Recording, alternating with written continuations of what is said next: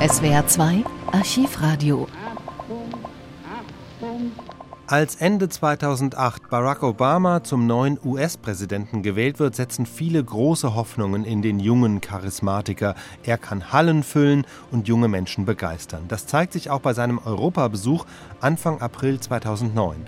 Obama ist noch keine drei Monate im Amt und überrascht die Welt mit einem großartig klingenden Plan, den er in Straßburg auf einer Rede vor 4000 Jugendlichen erstmal nur andeutet. Er werde beim EU-USA-Gipfel in Prag Vorschläge für eine Welt ohne Atomwaffen vorstellen, erklärt Obama am 3. April. Even with the Cold War now over, the spread of nuclear weapons or the theft of nuclear material could lead to the extermination of any city on the planet. And this weekend in Prague, I will lay out an agenda to seek the goal of a world without nuclear weapons. Nicht nur die Jugendlichen in Straßburg sind begeistert, auch der damalige Außenminister Frank-Walter Steinmeier zeigt sich erfreut. Ja, das ist ein Signal von großer, großer Tragweite. Endlich ist das Abrüstungsthema wieder auf der Tagesordnung. Ich glaube, dass das in der Tat ein Schritt hin zu einer sichereren Welt ist.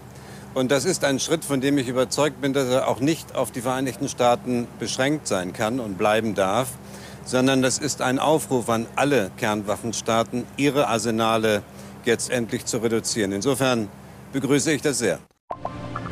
Barack Obama reist von Straßburg weiter zum NATO-Gipfel nach Baden-Baden und von dort zum EU-USA-Gipfel nach Prag.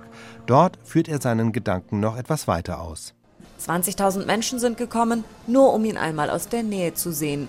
Und Obama enttäuscht nicht. Die Tschechen, gebeutelt von einer Regierungskrise, umwirbt er mit warmen Worten. I've learned over many years to appreciate the good company and the humor of the Czech people in my hometown of Chicago. Er schätze schon lange aus persönlicher Erfahrung die Freundschaft und den Humor der Tschechen. Dann allerdings kommt Obama zum eigentlichen Thema seiner Rede, der Abrüstung. Eine Welt ohne Atomwaffen strebten die USA langfristig an, denn die Existenz nur einer einzigen Atombombe gefährde das Leben Hunderttausender. Understand, this matters to people everywhere. One nuclear weapon exploded in one city, be it New York or Moscow, Islamabad or Mumbai, Tokyo or Tel Aviv. Paris or Prague.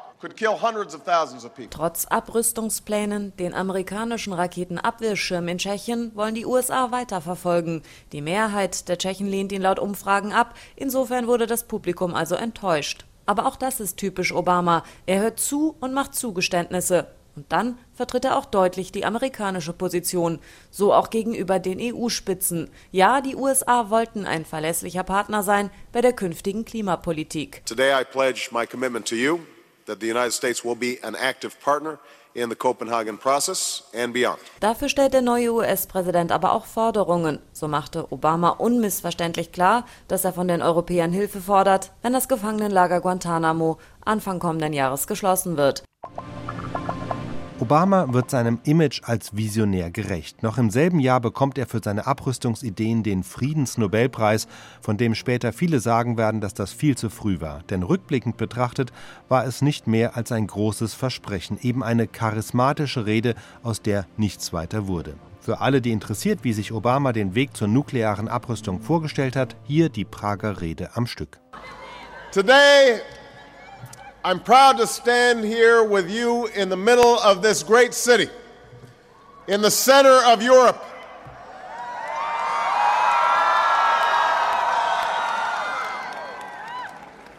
And to paraphrase one of my predecessors, I am also proud to be the man who brought Michelle Obama to Prague.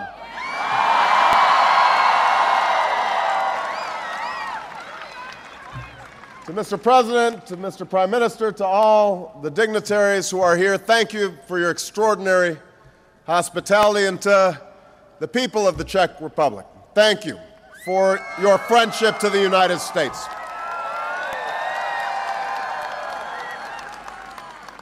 I've learned over many years to appreciate the good company and the good humor of the Czech people in my hometown of Chicago.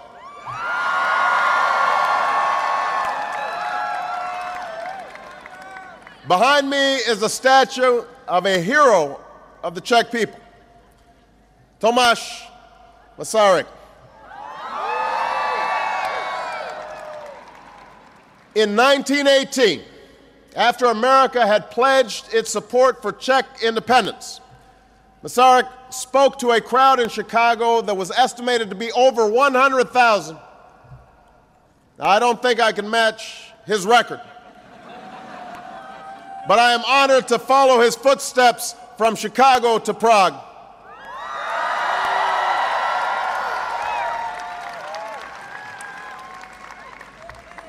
For over a thousand years, Prague has set itself apart from any other city in any other place.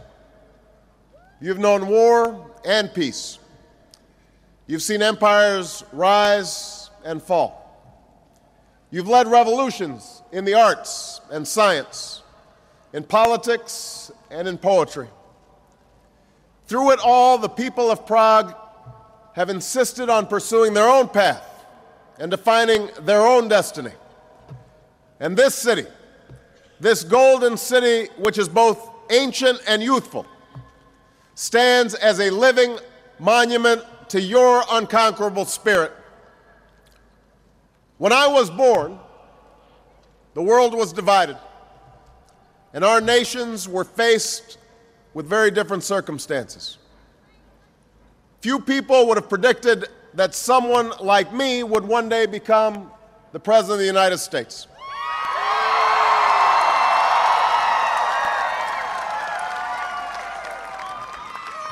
Few people would have predicted that an American president would one day be permitted to speak to an audience like this in Prague.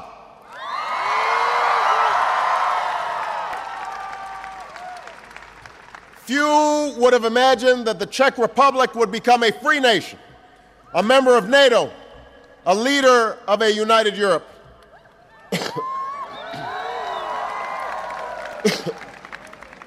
Those ideas would have been dismissed as dreams. We are here today because enough people ignored the voices who told them that the world could not change. We're here today because of the courage of those who stood up and took risks to say that freedom is a right for all people, no matter what side of a wall they live on, and no matter what they look like. We are here today because of the Prague Spring because the simple and principled pursuit of liberty and opportunity shamed those who relied on the power of tanks and arms to put down the will of a people. We are here today because 20 years ago, the people of this city took to the streets to claim the promise of a new day and the fundamental human rights that had been denied them for far too long. Sametova Revoluce. The Velvet The Velvet Revolution taught us many things. It showed us that peaceful protests could shake the foundations of an empire and expose the emptiness of an ideology. It showed us that small countries can play a pivotal role in world events and that young people can lead the way in overcoming old conflicts.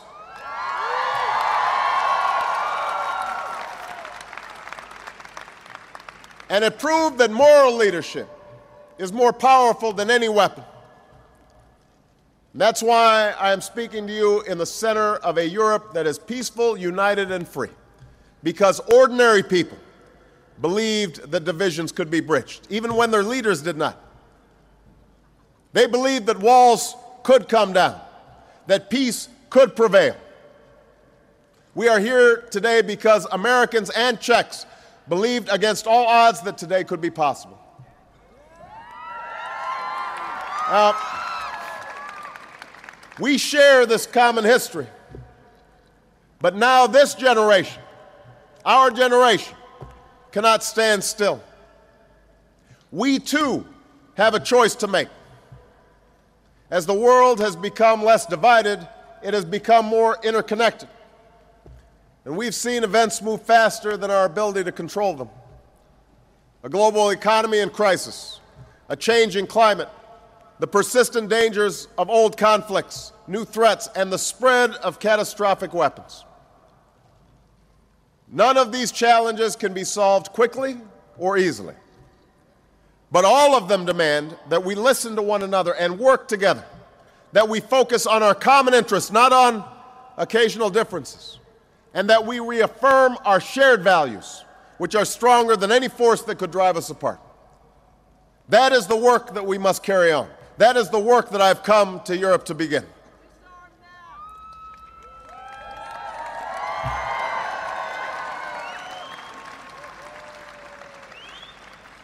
To renew our prosperity, we need action coordinated across borders. And that means investments to create new jobs. That means resisting the walls of protectionism that stand in the way of growth. That means a change in our financial system with new rules to prevent abuse and future crisis.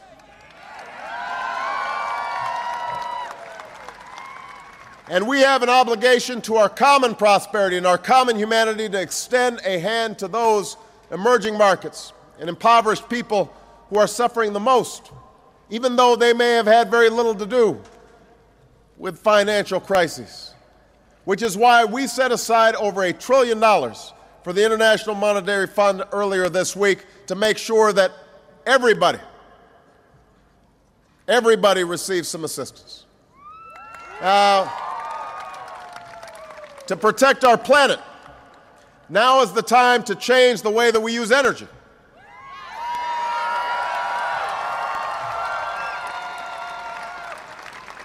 Together, together we must confront climate change by ending the world's dependence on fossil fuels. By tapping the power of new sources of energy like the wind and sun and calling upon all nations to do their part. And I pledge to you that in this global effort, the United States is now ready to lead.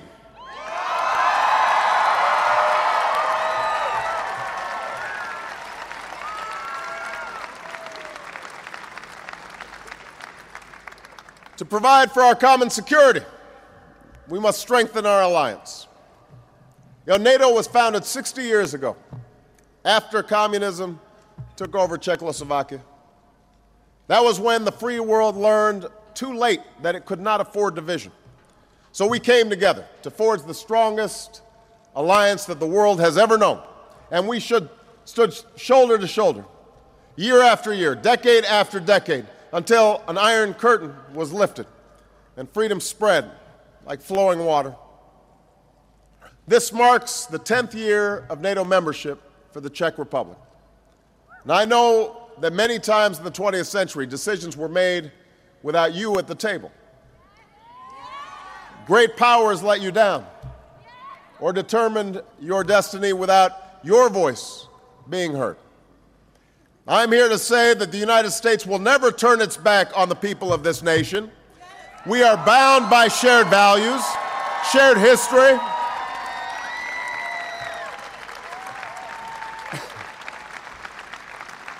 We are bound by shared values and shared history and the enduring promise of our alliance. NATO's Article 5 states it clearly an attack on one is an attack on all. That is a promise for our time and for all time. The people of the Czech Republic kept that promise after America was attacked. Thousands were killed on our soil, and NATO responded. NATO's mission in Afghanistan is fundamental to the safety of people on both sides of the Atlantic. We are targeting the same Al Qaeda terrorists who have struck from New York to London and helping the Afghan people take responsibility for their future. We are demonstrating that free nations can make common cause on behalf of our common security. And I want you to know that we honor the sacrifices of the Czech people in this endeavor and mourn the loss of those you've lost. But no alliance can afford to stand still. We must work together as NATO members so that we have contingency plans in place to deal with new threats, wherever they may come from. We must strengthen our cooperation with one another and with other nations and institutions around the world to confront dangers that recognize no borders. And we must pursue constructive relations with Russia on issues of common concern. Now, one of those issues that I'll focus on today is fundamental to the security of our nations and to the peace of the world. That's the future of nuclear weapons in the 21st century. The existence of thousands of nuclear weapons is the most dangerous legacy of the Cold War. No nuclear war was fought between the United States and the Soviet Union. But generations lived with the knowledge that their world could be erased in a single flash of light. Cities like Prague, that ex- existed for centuries, that embodied the beauty and the talent of so much of humanity, would have ceased to exist.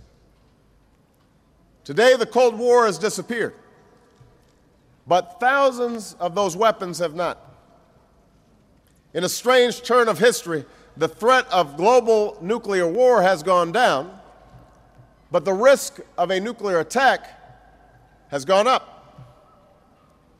More nations have acquired these weapons. Testing has continued. Black market trade in nuclear secrets and nuclear materials abound. The technology to build a bomb has spread. Terrorists are determined to buy, build, or steal one. Our efforts to contain these dangers are centered on a global nonproliferation regime, but as more people and nations break the rules, we could reach the point where the center cannot hold. Now, understand, this matters to people everywhere. One nuclear weapon exploded in one city, be it New York or Moscow, Islamabad or Mumbai, Tokyo or Tel Aviv, Paris or Prague, could kill hundreds of thousands of people. And no matter where it happens, there is no end to what the consequences might be for our global safety, our security, our society, our economy, to our ultimate survival. Some argue that the spread of these weapons cannot be stopped, cannot be checked, that we are destined to live in a world where more nations and more people possess the ultimate tools of destruction. Such fatalism is a deadly adversary. For if we believe that the spread of nuclear weapons is inevitable, then in some way we are admitting to ourselves that the use of nuclear weapons is inevitable. Just as we stood for freedom in the 20th century, we must stand together for the right of people everywhere to live free from fear in the 21st century.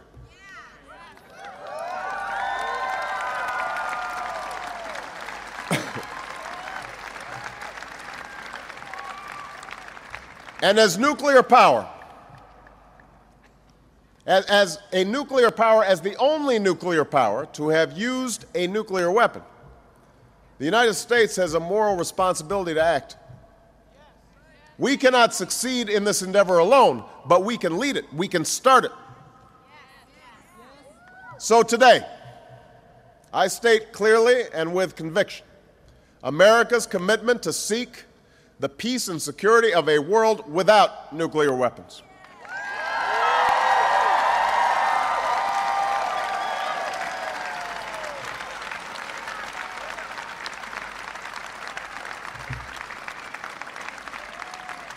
I'm not naive. This goal will not be reached quickly, perhaps not in my lifetime. It will take patience and persistence. But now we too must ignore the voices who tell us that the world cannot change. We have to insist, yes, we can. Uh, now, let me describe to you the trajectory we need to be on.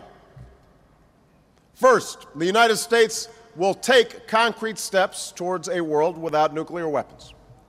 To put an end to Cold War thinking, we will reduce the role of nuclear weapons in our national security strategy and urge others to do the same.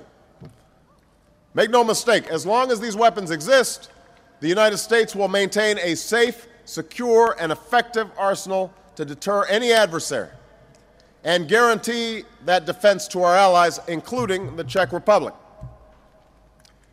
But we will begin the work of reducing our arsenal to reduce our warhead, war, warheads and stockpiles. We will negotiate a new strategic arms reduction treaty with the Russians this year.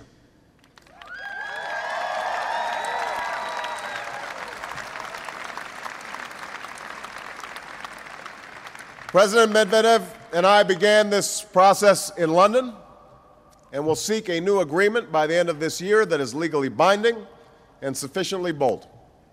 And this will set the stage for further cuts, and we will seek to include all nuclear weapon states in this endeavor. To achieve a global ban on nuclear testing, my administration will immediately and aggressively pursue U.S. ratification of the Comprehensive Test Ban Treaty.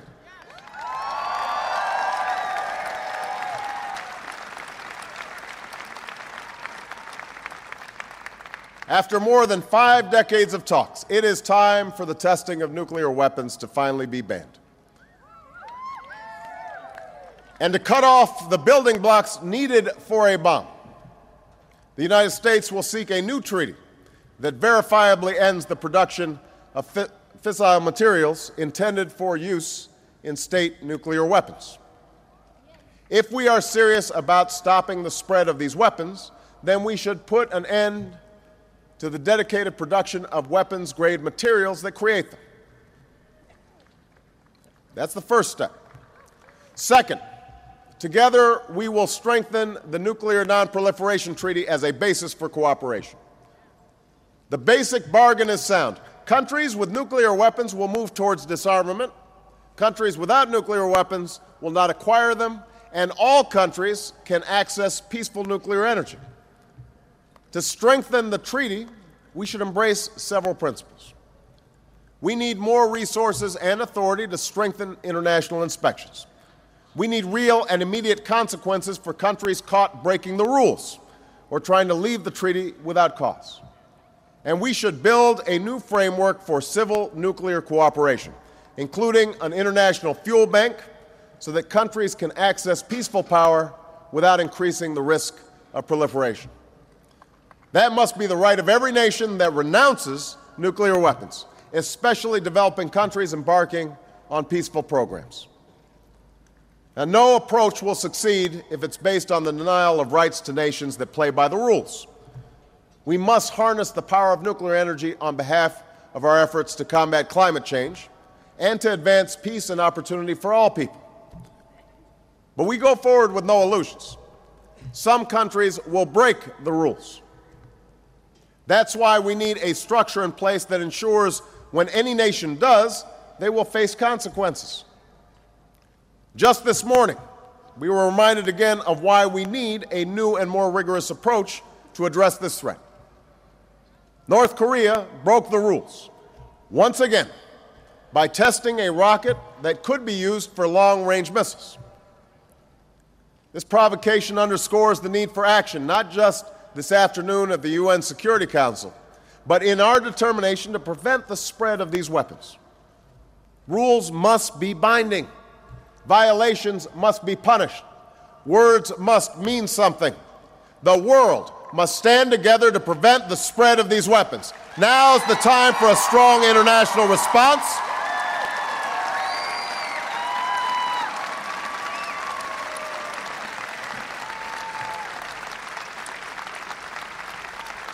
Now is the time for a strong international response, and North Korea must know that the path to security and respect will never come through threats and illegal weapons. All nations must come together to build a stronger global regime. And that's why we must stand shoulder to shoulder to pressure the North Koreans to change course. Iran has yet to build a nuclear weapon. My administration will seek engagement with Iran based on mutual interests and mutual respect. We believe in dialogue.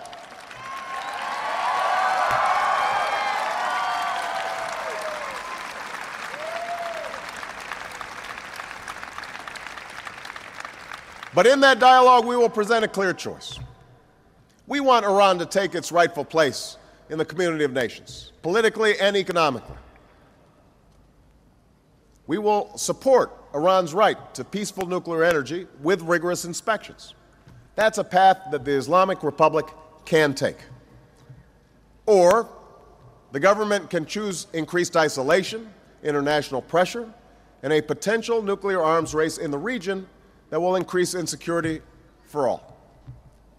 So let me be clear Iran's nuclear and ballistic missile activity poses a real threat, not just to the United States, but to Iran's neighbors and our allies.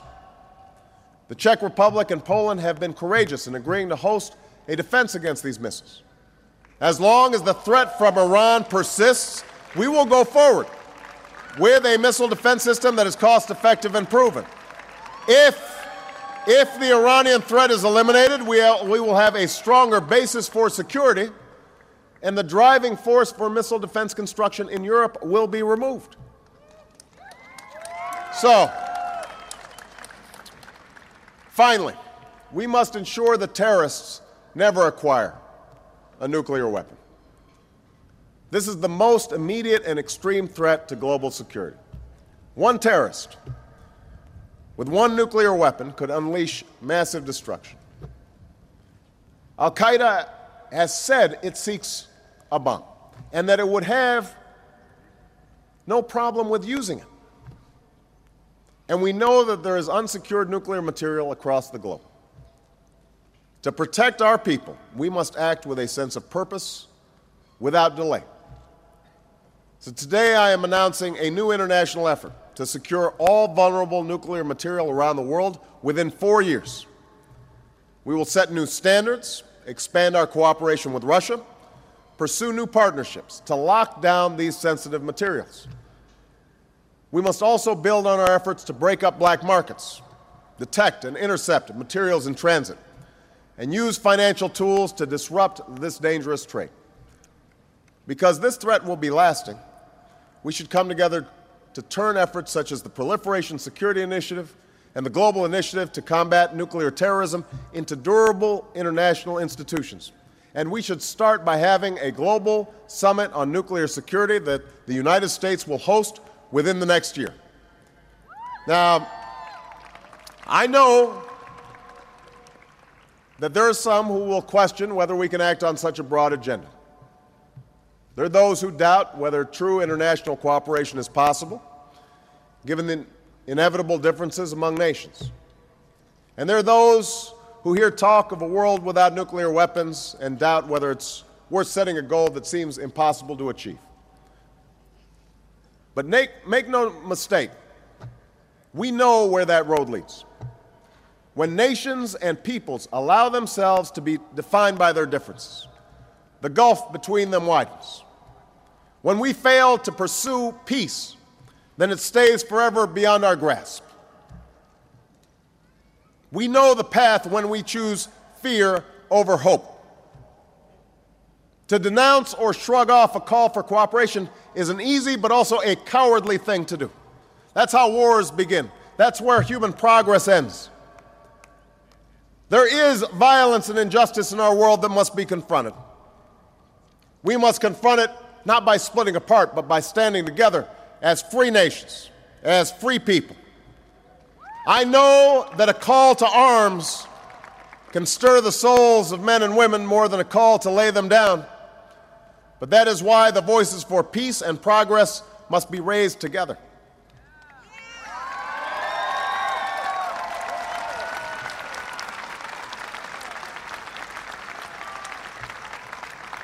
Those are the voices that still echo through the streets of Prague. Those are the ghosts of 1968. Those were the joyful sounds of the Velvet Revolution. Those were the Czechs who helped bring down a nuclear armed empire without firing a shot. Human destiny will be what we make of it. And here in Prague, let us honor our past by reaching for a better future. Let us bridge our divisions, build upon our hopes, accept our responsibility to leave this world more prosperous and more peaceful than we found it. Together, we can do it. Thank you very much. Thank you, Prague. SWR 2 Archivradio. Viele weitere historische Tonaufnahmen gibt es, thematisch sortiert, unter archivradio.de.